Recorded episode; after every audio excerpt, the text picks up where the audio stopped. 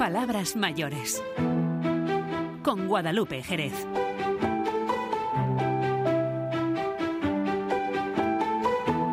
Muy buenas tardes, comenzamos Palabras Mayores, es viernes, ya viernes 1 de marzo. Vamos a hablar de extremeños que han cumplido 100 o más años durante estos días. Para ello contaremos con la ayuda de Daniel Germán, que es autor de la página de Facebook Extremeños Centenarios.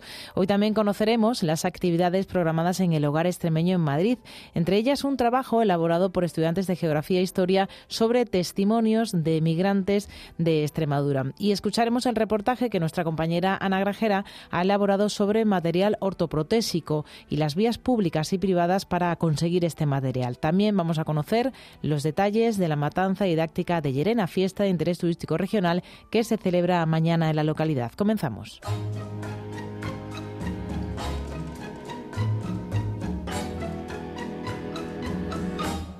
Aquellos ojos verdes de mirada serena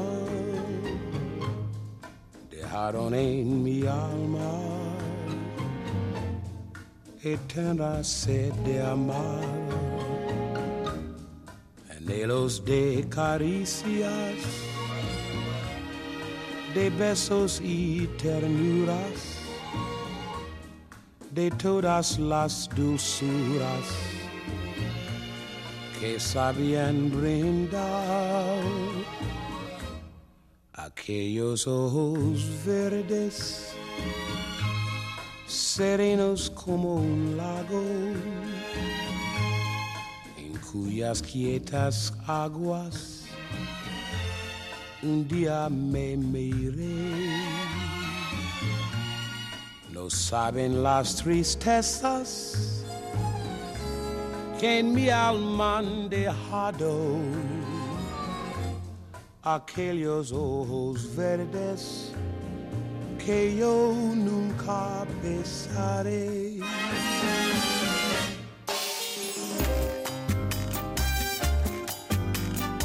Extremeños centenarios. Tenemos de nuevo nuestro espacio Extremeños Centenarios en Palabras Mayores, un tiempo de radio que dedicamos a los extremeños que tienen 100 o más años para rendir nuestro particular homenaje, siempre con la ayuda de Daniel Germán, que es autor de la página de Facebook Extremeños Centenarios. Daniel, muy buenas tardes. Muy buenas tardes, Guadalupe. Es nuestro ratito de hablar de, de, nuestros centenarios, de rendirles nuestro, pues eso, como yo decía, ¿no? Nuestro particular homenaje con todo el cariño. ¿Cómo llevas la página, Daniel?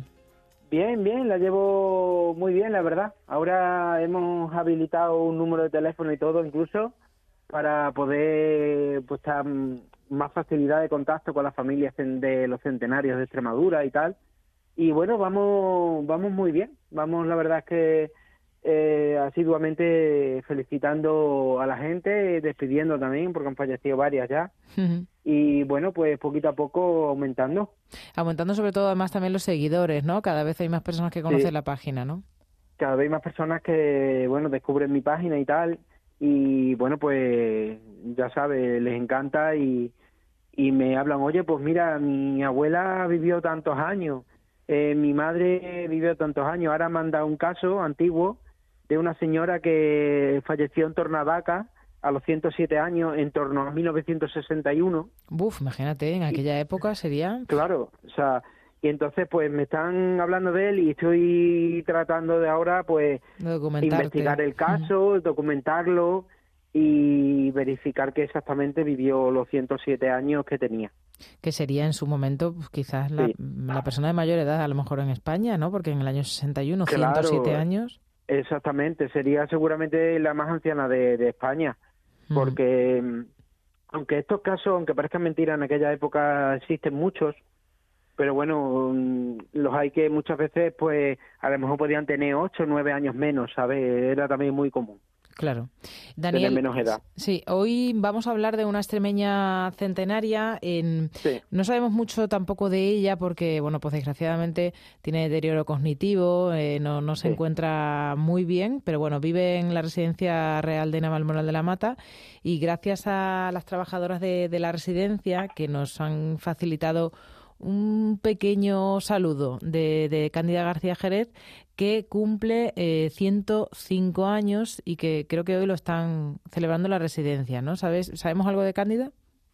Sí, bueno, yo tuve la oportunidad de poder hablar con uno de sus hijos que viven fuera, uno de ellos, y pues, eso me comentó que su madre pues tenía deterioro cognitivo, que la mujer pues ya tanto conversar como mm, enterarse de las cosas pues ya era muy complicado y bueno pues eso me comentó que tenía 105 años y bueno es actualmente la más anciana que vive en Navalmoral de la Mata. Hmm, es la, la mayor, ¿no? De, de su ciudad. La mayor, siendo nacida allí y vive allí, o sea, es la más anciana que hay en Navalmoral de la Mata actualmente. Bueno, pues aunque no sea mucho, vamos a poder escuchar la voz de, de Cándida. Eh, muy breve, un saludo gracias a, a, Mariluz y a los trabajadores de, de, la residencia que nos han facilitado este, este sonido. Vamos a escuchar a Cándida. Hola. Un beso a todos.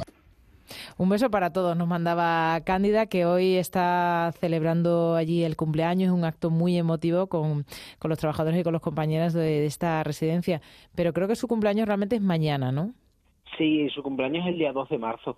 Uh -huh. El día 2 de marzo eh, cumple los 100, 101, 105, perdón. 105 años, es que, sí. es que lo decimos, bueno, como, como tal cosa, ¿no? Pero... Y ya entraría dentro de, bueno, ella entraría siendo la 34 más longeva de Extremadura. Fíjate, la 34 solo. La 34 solo. Uh -huh. 34 personas hay por encima de ella con más de 105 años. Fíjate, cada, cada vez más, ¿eh? Sí, sí, cada vez aumenta más. O sea, se espera que de aquí a unos años, la bueno, ahora mismo actualmente tenemos 390 personas de más de 105 años en Extremadura, perdón, de más de 100 años, y la bueno, esto es a efecto del 1 de enero de 2024. Se espera que este año, obviamente, superaremos los 400, pero se espera que para el año siguiente eh, lleguemos, o si no llegamos, estaremos rozando los, las 500 personas. Claro, o sea, ya pronto vas a tener que llamar a tu página 400 centenarios extremeños, ¿no? Claro, exactamente. eh, mi página de busco a, a, alguien que me ayude porque ya no di abasto. El censo Ojalá. cada vez es más complicado, ¿no? Sí, sí, cada vez mucho más complicado, más extenso, cada vez hay más gente. Entonces, pues, mmm, me están, me abordan, ¿no? Y ya no felicitas a una persona un día, ya felicitas a tres personas que celebran ese mismo día, otra fallece y cada día son cuatro, cinco, seis centenarios y claro, llegas a un punto en el que no das abasto. Claro. Pero bueno, de momento lo estamos llevando mm, como mejor se puede. Desde luego que sí. Y hay más centenarios que han cumplido años durante estos días, ¿no? Sí, mmm, han cumplido varios los, los años. En este caso eh, nos vamos a Peraleda de la Mata, en Cáceres, cerquita de Navalmoral, y un señor que actualmente vive con su hijo y su nuera en, si me sale bien, en San Joan Alcán, en Alicante, uh -huh. y bueno, pues ha cumplido 102 años. Este hombre se llama Nemesio Vaquero Sánchez y los cumplió, pues ya te digo, el día 28 de febrero de 1922. Uh -huh. Es decirte de este hombre que se encuentra estupendamente, tiene una salud de hierro, ahora se está recuperando porque está amarillo, pero bueno, se está recuperando y el hombre está estupendo. Nació, me dijo su suegra, o sea, sí, su nuera que diga, mmm, nació en las huertas de Trujillo, en huertas de Ánima, y se fue desde muy niño a Peraleda de la Mata, que es donde prácticamente ha hecho toda su vida, y ahora actualmente pues vive con sus hijos allí en, en, en Alicante. Alicante. ¿no? Se trasladó sí. allí con la, con la familia, ¿no? Sí. Uh -huh. Luego decirte que el mismo día, pues otro señor cumplió años en Tornavacas también, 100 años que hizo un señor. Y bueno, no me acuerdo de su nombre, eh, que mirarlo, pero sí. bueno, pues ya te digo que cumplió 100 años, el día 20 también está genial de salud. Pues le celebraron en la puerta de su casa con tarta, le cantaron los niños el cumpleaños feliz, le pusieron un gorro del cumpleaños. Este señor se llama Teófilo Sánchez Vaquero uh -huh. y cumplió también el 28 de febrero del 24. Cumplió, cumplió sus 100 años. O sea, se acaba de, de incorporar al club, digamos, de los centenarios, sí, ¿no? Es una nueva incorporación que tenemos en el club. O sea que son, bueno, son, de- unos, son unos días de, de muchos nacimientos también, ¿no? Sí, sí, sí, febrero. Ahora a principios de año suele haber también muchos nacimientos. A mediados puede haber algo menos y luego ya a finales hay bastantes más. Siempre a mediados, o sea, perdón, a principios y a, y a finales Hay más. de año siempre hay más nacimientos. ¿Y tenemos algún cumpleaños, un cumpleañero más? Eh, ahora mismo no, ahora mismo la única cumpleañera es Cándida. Eh, hemos tenido el día 26, el día 23, 24 y 26 hemos tenido tres cumpleaños bastante importantes. Uno de ellos de una señora que se llama, te lo voy a decir ahora mismo. Dentro de tu censo. Estás ahí mirando, que son muchos nombres, muchos apellidos, muchas fechas, ¿eh?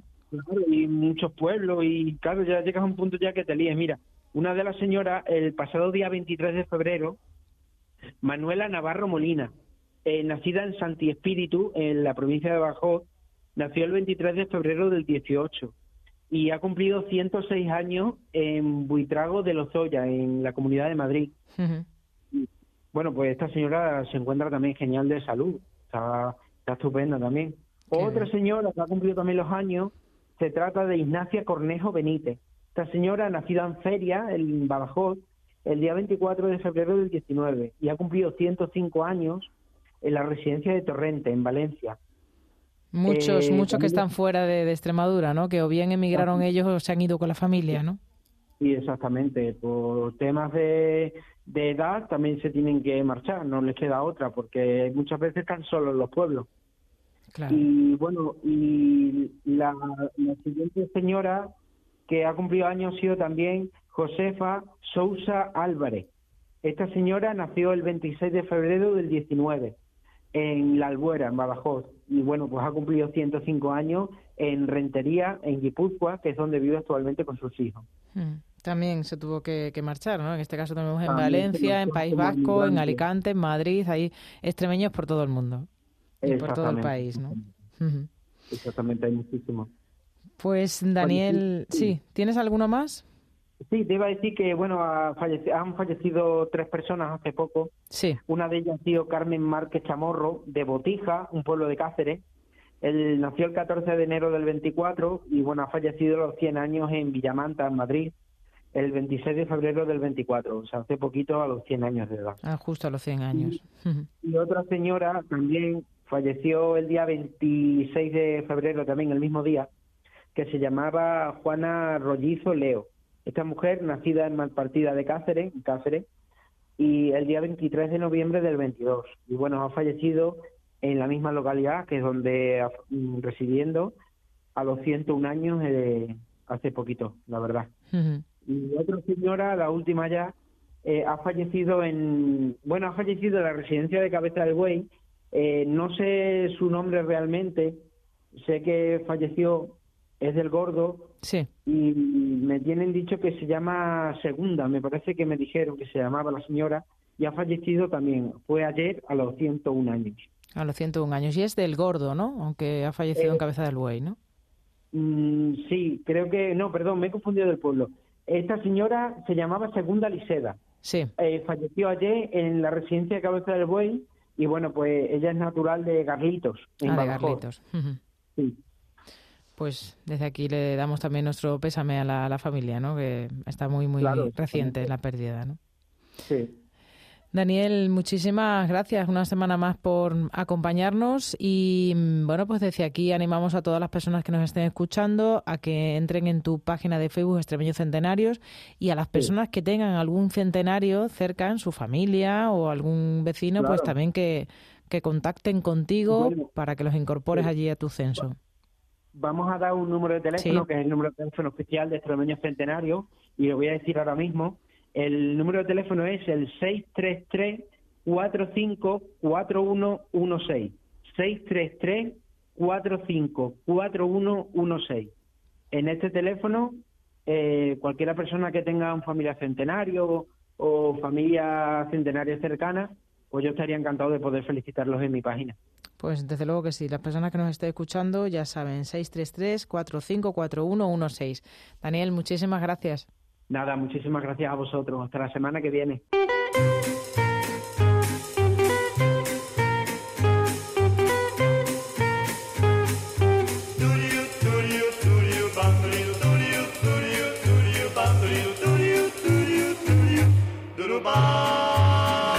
Sé que tú quisieras, como si fuera ayer, poder tener contigo de nuevo mi querer. Las horas y los días conmigo pasarán, así el cariño mismo, mucho amor nos dará. Es el recuerdo de nuestro gran amor, es el delirio que no puedo olvidar. Sé que tú quisieras, sé que tú quisieras, mis labios apretas, labios apretas, así muy juntos siempre, hasta la eternidad.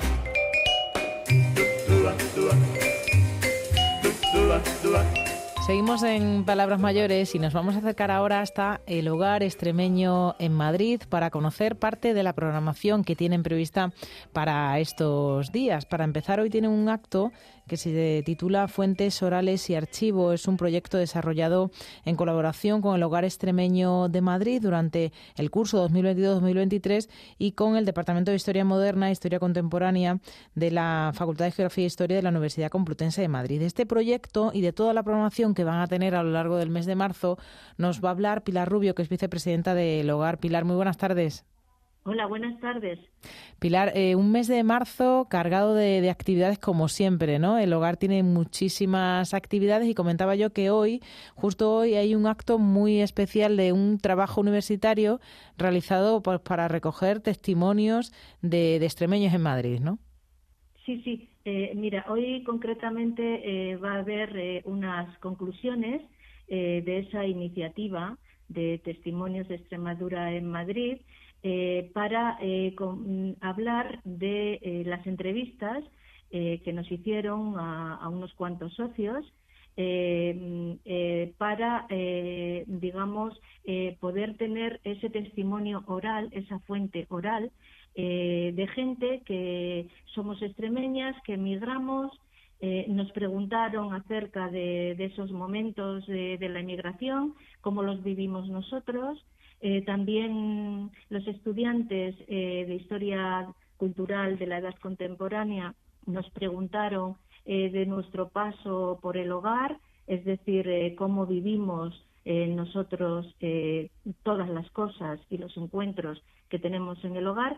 Y bueno, yo creo que fue grato y beneficioso por ambas partes, porque hablando con ellos, o sea, eh, nosotros dijimos que nos hacía muchísima ilusión que nos hicieran esa entrevista, porque ten en cuenta que para algunos de nosotros fue también rememorar eh, los trabajos de campo eh, que hacíamos en la universidad, ¿sabes? Con la diferencia, claro está, de, que aquí era viajar desde el campus de, la Complutense a la Gran Vía que está a dos pasos, ¿no? O sea, era muy cómodo. Pero también, hablando con ellos, lo que nos dijeron es que ellos habían aprendido mucho. Y eso es lo importante también. Claro, de, las, de vuestra, vuestra propia experiencia, ¿no? La infancia en Extremadura y cómo se siente un emigrante en Madrid, ¿no? Sí, sí. Eh, un trabajo que además hoy, bueno, pues se van a exponer un poco las conclusiones y no sé si luego se va a poder escuchar en algún lado todos esos testimonios orales. Sí, de cualquier manera, eh, ya en la universidad hubo ya un acto hace tiempo en el que, eh, o sea, no, no, solamente eran los profesores, sino que eran también los propios estudiantes los que, digamos, exponían en una clase eh, el trabajo que habían realizado, ¿sabes? Y luego, bueno, eh, yo generalmente también, o sea, eh, me suelen hacer una entrevista en Radio España acerca de los actos culturales que hacemos en el hogar y entonces también ahí sale referenciado como el resto de los actos.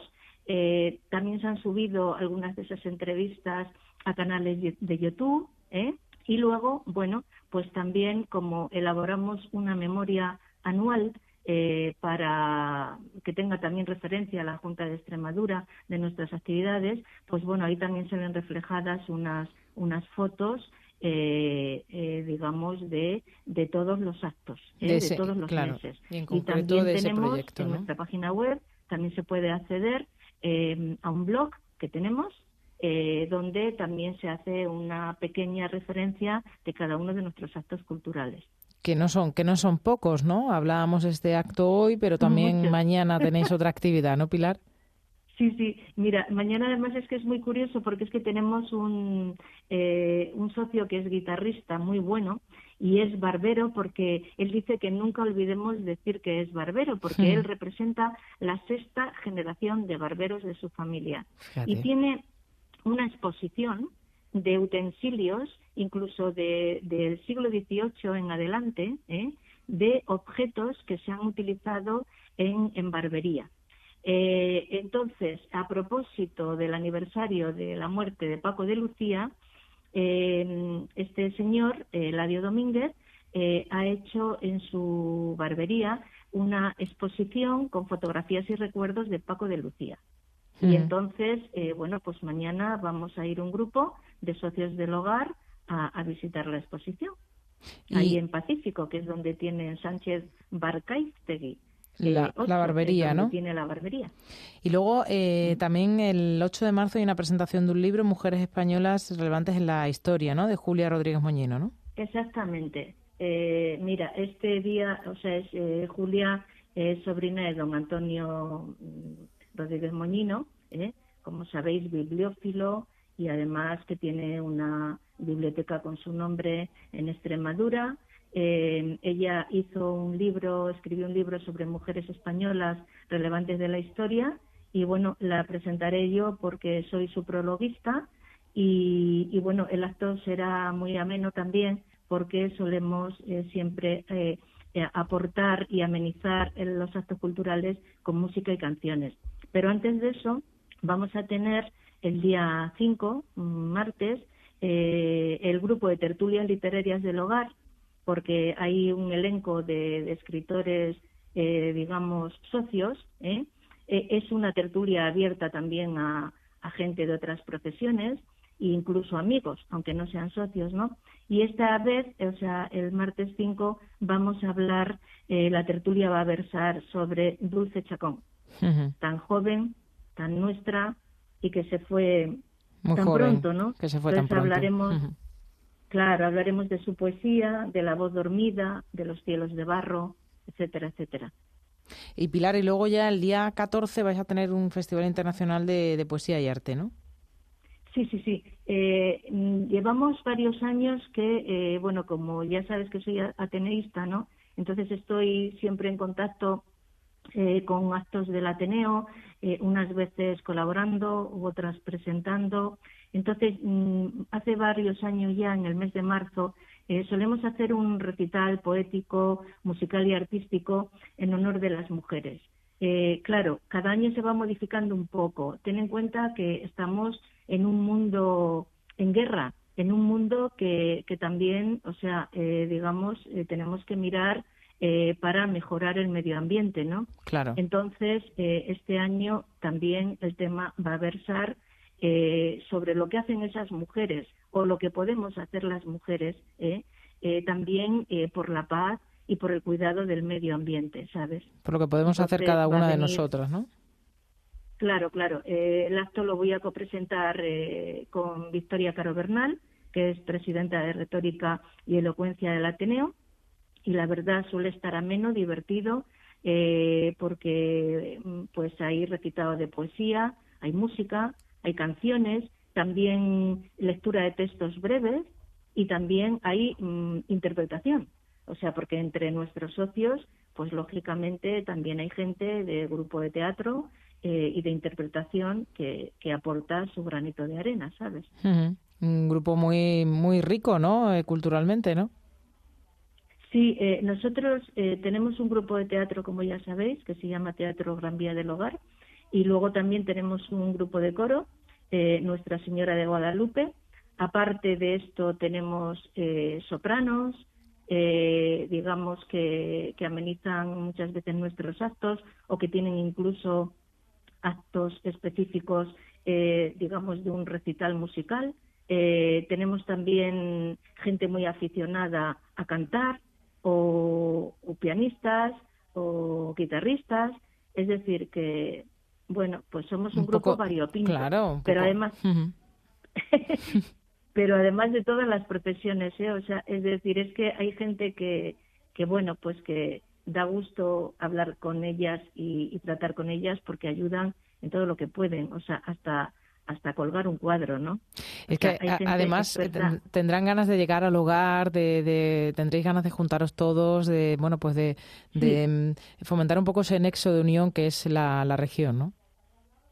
A nosotros, eh, eh, aparte de que siempre es, eh, nosotros siempre decimos que somos una ventana abierta a Extremadura y un faro de cultura, es que también hay otra cosa, ¿no? Y es lo importante que es reunirnos simplemente por estar juntos. Pues el otro día hicimos una comida, por ejemplo, otras veces nos pasamos allí la tarde o vamos a merendar, bueno, pues también para eh, eh, poder eh, consumir un poco las delicias de nuestro bar restaurante, ¿no? Y simplemente por el hecho de juntarnos, de, de, hablar de nuestra tierra, es decir, bueno, es un punto de encuentro, no solamente es interesante a nivel cultural, ¿sabes?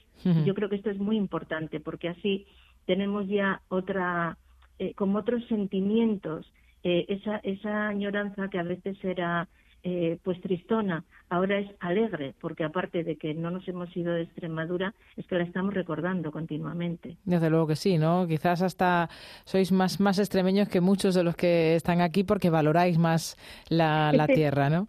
Y Pilar, eh, allá a final de, mes estaréis, imagino que contando los días para, para volver, ¿no? En las vacaciones de Semana Santa a Extremadura, ¿no? Pues Exactamente, o sea, nosotros ya estamos preparando la maleta, es decir, nos vamos, eh, o sea, toda la familia, eh, nos vamos a pasar eh, los días de Semana Santa y si pillamos alguno más también, eh, porque, bueno, aparte de que es una delicia volver y encontrar la acogida de la gente que, que se pone tan contenta cuando, cuando nos ve de nuevo, ¿no? Pues es también eh, disfrutar de, de nuestra tierra, de los recuerdos de la infancia, de nuestra naturaleza y, bueno, mm, de gustar nuestra gastronomía, porque sabes que cada época del año en los pueblos... Tiene la suya propia. hay, claro, hay mm, pues dulces típicos de cada época, hay comidas típicas de, de cada época, ¿no? O sea, el Viernes Santo eh, tú te vas por mi pueblo y, y todo el pueblo huele a bacalao para hacer la cazuela de bacalao que llaman, ¿no? Hmm. que llamamos. Entonces, bueno, pues yo heredé esa costumbre también de, de mi madre y, y todos, eh, siempre que vamos en eh, Semana Santa, el Viernes Santo, o sea que estéis invitados, podéis venir a probar la cazuela de bacalao. Pues eh, Pilar Rubio, vicepresidenta del Hogar Extremeño en Madrid, muchísimas gracias como, como siempre por haber estado con nosotros y por ese amor que tienes a Extremadura. Gracias, Pilar.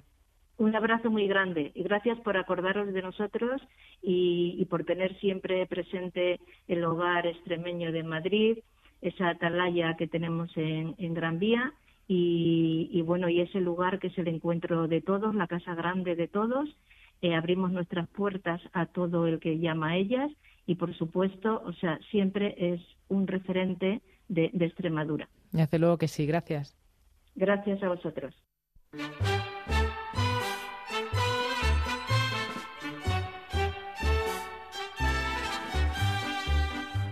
La chica del 17 de la plazuela del tribulete nos tiene con sus toaletes revuelta la vecindad. La gente ya la critica porque hace tiempo que no se explica a dónde va la chica. También plantar. Por eso las vecinas las dan por murmurar y al verla tan compuesta le dicen al pasar. ¿Dónde se chica del 17? ¿De dónde saca? tanto como destaca, pero ella dice al verlas en ese plan, la que quiera comer peces que se acuerde del refrán. Seguimos en Palabras Mayores y tenemos con nosotros ahora en el estudio a nuestra compañera Ana Grajera porque ha investigado y ha realizado un reportaje sobre los apoyos que una persona con dependencia y sus familiares necesitan para poder recibir eh, atención y los apoyos que pueden recibir tanto de la Administración Pública como de las empresas y también de otras iniciativas. Muy buenas, Ana. Hola, Guadalupe, ¿qué tal? Pues muy bien, esperando a escuchar tu reportaje, que además muy bien documentado y muy interesante porque es una situación en la que nos podemos ver cualquiera, ¿no? Siempre tenemos al lado a una persona con dependencia, sea una persona con discapacidad o sea una persona mayor y que necesita al final muchos apoyos y supone un coste económico, ¿no? Cualquiera de nosotras es cierto. Bueno, pues la primera puerta que he tocado Guadalupe es la de mi trabajador social de guardia, que se llama José Julián Real.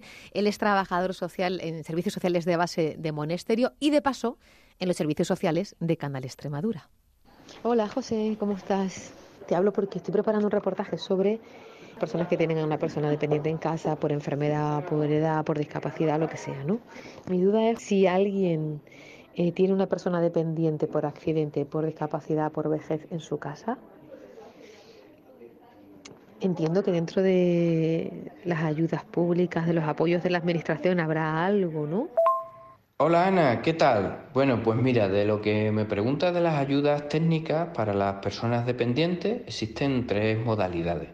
Hay unas ayudas que son las prestaciones sanitarias del, Servicio Extremeño de Salud. Esas ayudas eh, se, solicitan en, los centros de salud con la trabajadora social y normalmente pues eh, atienden lo que son muletas, eh, sillas de ruedas, andadores, esas cosas. Después en, Cruz Roja también hay otra ayuda, que es la ayuda eh, domicilio complementaria, que ellos tienen pues ya camas, eh, grúas, este tipo de, de ayudas. Y luego también existen otro, otro tipo de ayudas que están en los ayuntamientos, en los servicios sociales base, que son las ayudas de contingencia. En caso de que una persona pues, no tenga recursos económicos, eh, puede venir a, los servicios sociales y nosotros le informamos, le tramitamos las ayudas eh, de contingencia para eh, productos no reconocidos por el sistema público de salud. Le pregunté a José Julián eh, por el SEPAD, eh, que depende de la Junta, y él me explicaba que el SEPAD no da ayudas técnicas, sino prestaciones para la autonomía personal. Esto es, dinero para que una persona cuida al familiar o para recibir, por ejemplo, el servicio de ayuda a domicilio. Es que, como yo decía, es un gran coste económico y además es empezar desde cero, ¿no? Con tanta burocracia, con tanto papeleo. Pero luego, además, también existen las empresas que ofrecen estos materiales ortoprotésicos que necesitan las personas. Sí, hemos hablado con algunas, eh, por ejemplo, con Servicios Asistenciales El Ángel, que tiene presencia por la región, y nos confirmaron que hay empresas como la suya que pueden alquilar estos materiales o venderlos. Si la familia en cuestión los compra, pueden solicitar la ayuda del SES, que se da en función de la renta que tenga la persona, y que ellos mismos, además del material, ofrecen esa posibilidad, la de tramitar la ayuda y registrar esa petición en el registro del SES. Y luego también, Ana, eh, has investigado y descubierto que hay iniciativas ciudadanas que pueden ser muy interesantes. Sí, a una de ellas llegué al conocer a una persona a quien todo el mundo en de la Calzada conoce como Juani. Bueno, pues soy Juan José Mazaleno. Tuvimos la experiencia de mi padre mayor y el, el facilitarle el trabajo a sus últimos meses de vida, pues el, tener una, un bienestar para poder moverle, una persona muy mayor, muy gruesa, entonces pues te facilita mucho el trabajo de movilidad sobre todo. Eh, era una enfermedad degenerativa que prácticamente se iba agotando, entonces el problema era las casas que no están adaptadas para personas mayores y te encuentras con que cómo lo mueve. Y dices, ¿y qué hago yo ahora con mi padre? Y muy agradecido porque es cuando te das cuenta realmente del problema que se nos viene encima ya como está la sociedad en España, que somos ya personas mayores y, ayudas hay pocas. ¿eh? Supongo que una opción son las residencias. Sí, sí. Pero claro, no todo el mundo desea o puede encontrar plaza. Económicamente también muchas veces y personas que quieran ellos irse a casa, porque son personas mayores muy cerradas también de, de su cabeza que han vivido en su casa y quieren morir en su casa. Que sacarlos de, la, de su casa es adelantarle prácticamente el fallecimiento, porque mi padre era una persona que no quería, y los últimos meses él quería morir en su casa. Y gracias a ello le pusieron una, una cama en el comedor, lo pasábamos del comedor a su sillón, de su sillón al servicio, y gracias a ello, pues, más dignamente pasó sus últimos días, digamos. Y insisto, estamos hablando de la gente que pues eso, quiere estar en su casa, no se quiere una residencia, pero también del, del peso mental para los hijos, las hijas, para los familiares que les estén cuidando. Que tener estas herramientas supongo que alivia. Es que no te has acostumbrado, tienes que abandonar el trabajo, tienes que abandonar, psicológicamente ves que una persona se va deteriorando porque no quiere que le ayude, y ya se siente como más útil, se levanta de la cama, lo siente de su sillón, parece que la vida, no sé, no es que se, mm, se arregle, pero sí se lleva un poquito mejor. Eso también es digno de tiempo y de alabar. Igual que cuando falleció mi padre, mi madre no quería ver aquellos aparatos allí. A las seis y media de la tarde mi padre se entierra y le digo, Alfonso, vete a por los aparatos. Y a las siete estaba Alfonso quitando los aparatos. Que tener una llamada y tenerlo allí a los 20 minutos, eso es de agradecer. Claro. Eso no se olvida en la vida. Ha entrado usted en una familia, porque además, como son todas dos familias, Yo- he entrado, hace ya tiempo los conocía, pero bueno, ahora ya mucho más, desde luego. O sea, te une, digamos, porque te das cuenta que las personas se necesitan cuando uno tiene problemas. Cuando uno está bien, no hay problema. Y ellos han estado ahí. Y yo espero estar al lado de ellos también, claro. Entonces, pues estoy súper agradecido a la asociación. Y ahora colabora con ellos. Colaboro todo lo que puedo.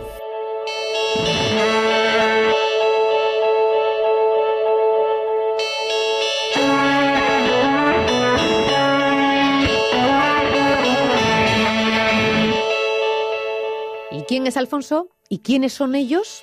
Pues son los miembros de una familia que además crearon hace ya algún tiempo una asociación que se llama Nos Movemos Contigo. Pero cuando puedo echar la mano, pues vengo para acá con el tema de papeles y me, echan- me llaman una- como una amistad. O sea, es que ha, ha surgido Le pedí a Juaní que me los presentara y nos fuimos juntos a conocer este proyecto, el de un matrimonio, Conce y Alfonso, su hija Fátima y el resto de la familia. ¿Sois toda familia? Sí, porque aquí somos cinco personas, no hay nadie más. Bueno, mi hermana María José, ella pues bueno, está como voluntaria con nosotros, ella es la que se dedica al tema de subvenciones y al tema de bueno, de todo lo que pueda salir por ahí. Eso, papeleo. Que también es importante, ¿eh? Hombre, pues eso es el todo. O sea, nosotros tenemos, ya te digo, tenemos mecánicos, tenemos electricistas, en esta familia hay de todo. No hay ninguno que haga dinero, pero hay de todo.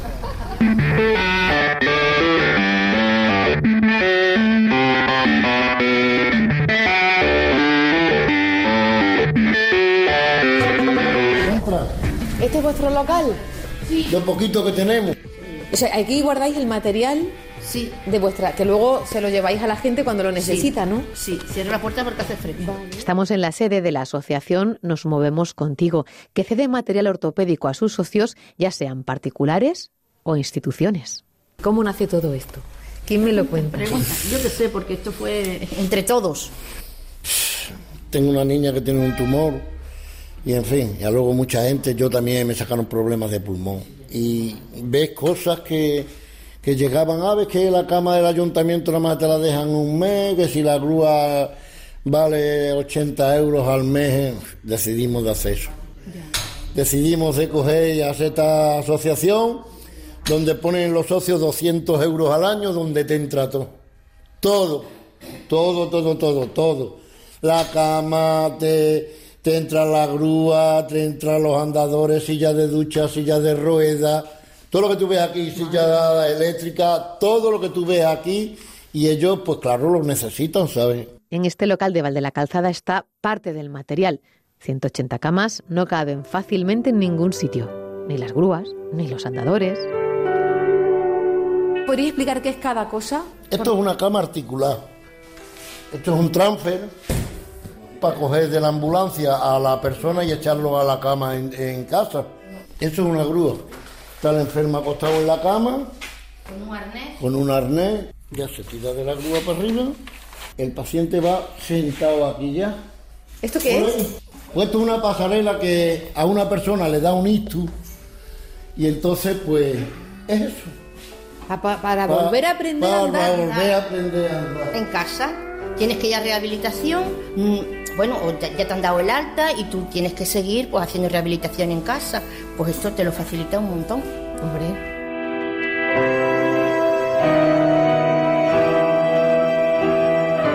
¿De dónde sale todo esto? Pues nos cuentan que son bastante autónomos. A veces lo compran, lo reparan o se lo donan, como la residencia de ancianos de Montijo que les donó bastantes camas. También mantienen la colaboración con la ortopedia Ortofarma de Badajoz y con el Ayuntamiento de Valde la Calzada.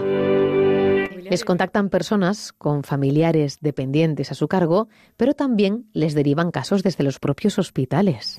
Entonces, ¿qué es lo que pasa? Que vienen de, llaman de paliativo, pues nosotros directamente cogemos, cargamos la cama en la furgoneta o en el carro y nos vamos directamente a casa del paciente. pero no tiene que ser socio vuestro. Sí, sí, le hacemos socio. Está un año, bueno, aunque paliativo un año no, los pobres ya cuando te llaman de paliativo ya no... Nada, 15 o 20 días. Es duro porque es que es un trabajo psicológico. Luego, Alfonso tiene un sentido del humo que a las personas que están bastante tocaillas le sube. Pero claro, luego viene el problema, cuando una persona fallece, te encuentras en un ambiente triste y, ahí también hay que tener la cabeza fría, el, tacto de no tocar cosas que molestan, de es complicado, es complicado. Hay que hacer un cursillo, pero lo he aprendido en la calle, que es la, mejor, la mejor universidad que suele haber. Lo que pasa es que, bueno, el contacto con la gente, pues siempre nos ha gustado. Siempre. Y ayudar, sobre todo ayudar, siempre. ¿Os parece que vayamos a visitar a.? Sí, mi madre, mi madre. ¿Seguimos en familia? Seguimos en familia. Hola, ¿qué tal? Encantada. Me llamo Ana, un besito. Sí, ¿te parece Dolores, ella es mi madre. Entramos en el salón de Dolores y de camino, por el pasillo, viene su marido Luis, que padece Parkinson. Mira. Ahí viene su suegro. Hola. Ser dependiente ayer y hoy no es lo mismo. Y las cuidadoras lo saben. Mi madre lo tuve, bueno, desde que murió mi padre, 20 años. Y la pobre, pues eso, de que nos vinimos aquí, pues ya la escalera se la hacía, se la hacía muy cuesta arriba. Venían mis hermanos, la bajaban un poquito, pero muy, poco, muy pocas veces. ¿Aislada del mundo? Sin poder salir a la calle. Claro, claro, claro que sí. Y entonces no había esto, o sea que no había estas cosas que, que hay hoy. Y entonces hoy mm, con mi marido, pues es otra cosa es otra cosa, porque lo primero que está mi yerno y mi hija, mi nieta, que están las tres, a ver, a ver qué le hace falta a su, a su abuelo para traérselo. Le tiene puesto una cama de esta elevadora. Y bueno, está, está gustísimo con ella. Desde que se la pusieron, bueno, es que, es que si le valiera estaba todo el día acostado, ¿eh? o por ejemplo mm, eh, los pañales, pues es una cosa maravillosa. Que él se lo pone y está descuidado, lo mismo él está tranquilo, que yo estoy tranquilo, porque mi madre la pobre lo pasó mal. Decía que eso, eso, eso no, eso para ella era una, una cosa que, que, vamos, que no, que no la quería. Iba ella con su muleta, yo iba agarrándola y bueno, y así, así pasó la pobre los últimos días de su vida. ¿Y usted?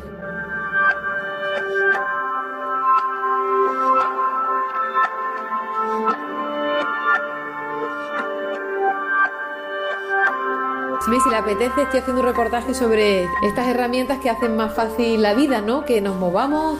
Sí, sí, es verdad. La cama esa eh, se adapta la cama al enfermo y no el enfermo a la cama. Sé que tiene la cama, como tiene los pies en alto así, oye, la hinchazón de los pies se le, se le fue.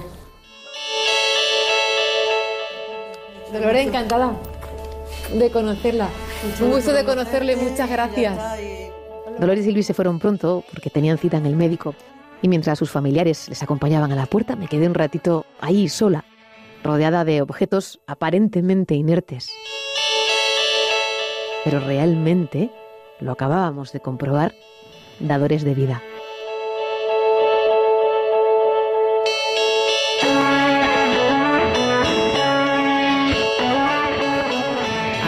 Preciosidad de reportaje con testimonios tan bonitos y además muy interesante el ir viendo cómo han ido cambiando también a lo largo de los años los cuidados, ¿no? Cómo gracias a bueno poder contar con ayudas, contar con material, la dependencia, bueno, pues es más llevadera, ¿no? ¿A ti qué te ha aportado hacer este reportaje? He aprendido mucho, sobre todo por las experiencias de personas dependientes, eh, cercanas, ¿no? Observar cómo por ejemplo, nosotros no contábamos con esos materiales, ni con el conocimiento de dónde ir a buscarlos, y cómo a lo mejor el cuidado hubiera cambiado, ¿no? O la sensación de agotamiento de las personas que estaban más a cargo. Eh, he aprendido mucho y, y, creo que reescribiría la historia de los cuidados, por ejemplo, cada uno pensamos en nuestra familia, de haber conocido esta información un poquito antes, ojalá sea útil para quienes nos estén escuchando. Seguro, seguro que ha sido muy útil esta información. Mil gracias, Ana, por haber estado hoy con nosotros en Palabras Mayores. Hasta prontito. Adiós, Guadalupe. Chao. Quisiera ser un ángel y darte el mundo entero. Entonces tú sabrías que te quiero. Tomar el y echártelo en el suelo, entonces pensarías que te quiero.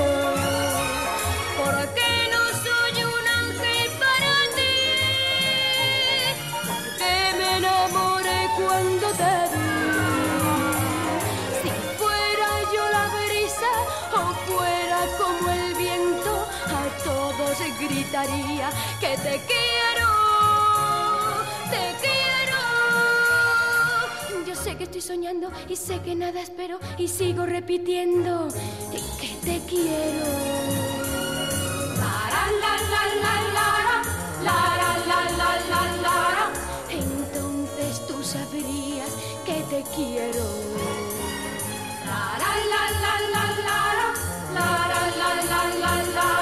Entonces pensarías que te quiero porque no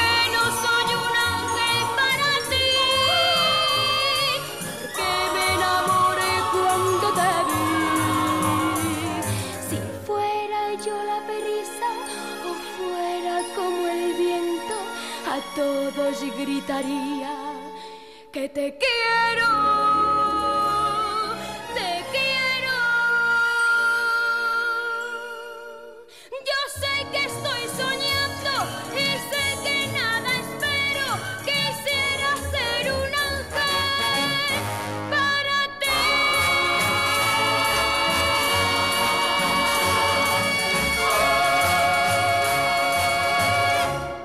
Seguimos en Palabras Mayores y les vamos a proponer ahora visitar mañana sábado Llerena porque se celebra su tradicional matanza didáctica. Es una fiesta de interés turístico regional. Nos va a contar todos los detalles y toda la programación la concejala de festejos de la localidad, que es Loli Millán y que ya nos acompaña. Muy buenas tardes, Loli. Hola, buenas tardes. ¿Todo preparado para la gran fiesta de mañana? Todo preparado. Salvo imprevisto, todo preparado. Es una fiesta, Loli, que si no me equivoco tiene 28 años. Sí. Esta ya es, la 28 edición, sí. ¿Y cómo, cómo va a ser para las personas que, bueno, pues se planteen mañana acercarse a Llerena, pasar por Llerena? ¿Qué se van a encontrar? Pues mira, a partir de las 9 de la mañana se va a empezar con una degustación de perunilla y de aguardiente cosas típicas de las antiguas matanzas, lógicamente. Y luego a partir de las 10 será la degustación de las migas. A partir de las diez y media va a ser el despiece del cerdo, un despiece didáctico, va a ser un matancero de la comarca y va a estar explicado por un, vamos, un presentador va a ser el que vaya explicando pues las distintas partes del cerdo, lo que se está despiezando, si es el jamón, si es la paleta y todo lo demás y una vez que se haga ya el despiece, pues ya se empezarán a, elaborar las comidas. Se van a hacer 100 kilos de garbanzo, se van a hacer 625 kilos de carne y, bueno, probadilla, tanto de salchichón como de chorizo, y todo eso se va a dar a degustar a la gente a partir de la una y media. O sea que se va a poder comer de todo y además del cerdo se aprovecha todo, ¿no? Sí, sí, hasta las patas. Dicen muchos, ¿no? Pues igual. y en fin, pues bueno, pues todo va a estar también amenizado porque a partir de la de las 12 de la mañana va a haber un, el grupo de cordón y danza del moral de Usagre, que nos va a hacer una actuación, luego a las dos y media la banda de música va a hacer un pasacalle y luego ya para terminar todo, pues a partir de las cuatro de la tarde vamos a tener un concierto en la plaza de Juan Luis Montoya. ¿Suele acercarse mucha gente a la localidad en esta matanza? Pues la verdad es que sí. Mucho ambiente, ¿no? Mucho, muchísimo ambiente. Eh, nosotros tenemos confirmados, confirmados 15 autobuses que ya tienen hechas sus reservas y demás, 30 autocaravanas y 6 autobuses más por la tarde de gente joven.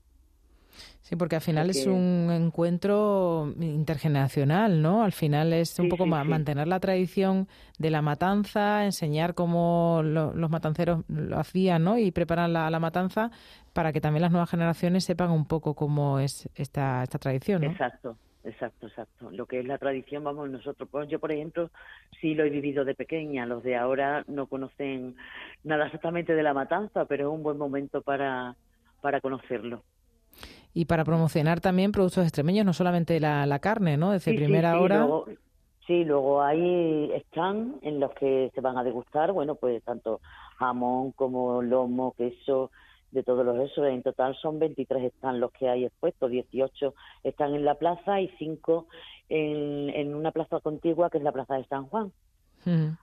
¿Y cómo, cómo lo viven las personas mayores de, de Llerena el, esta fiesta? Pues te digo que yo creo que las personas mayores lo viven más que incluso los jóvenes. Los jóvenes mm, como que se dedican más al tardeo, a, fiestas de los paz y demás, pero las personas mayores a las que les gusta venirse a las 8 de la mañana y empezar a verlo todo desde las 8 de la mañana. Claro, y además los recuerdos que le traerá, ¿no? De las matanzas. Son claro, efectivamente, nosotros, yo recuerdo, bueno, pues levantarnos a las 5 de la mañana a ver matar el guarro y a todo lo demás, luego ya sus migas, su perunilla, su anisito mientras está alineando todas esas cosas, hombre, que eso lo hemos vivido nosotros de pequeños, pero que ahora realmente eso no se hace porque ya ni el guarro puede matar siquiera. Claro. Y también ver cómo se elabora el salchichón, el chorizo, todo el proceso, ¿no? Sí, de hecho la tarde anterior porque ya se ha hecho otros años, hay un taller para niños de 8 años en adelante, que es la elaboración de chacina, en la que dos, dos matanceras les van a enseñar a ellos cómo se alineaban y demás. Sí, sí, cómo se prepara todo el proceso, ¿no? Para luego directamente poder cortarlo, claro, Sí, sí, sí. Pues eh, Loli Millán, concejala de festejos de Llerena, muchísimas gracias por habernos acompañado y que disfruten mucho mañana en esta matanza didáctica. Muchísimas gracias.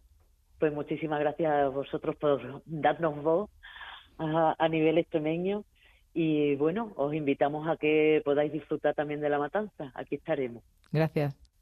Venga.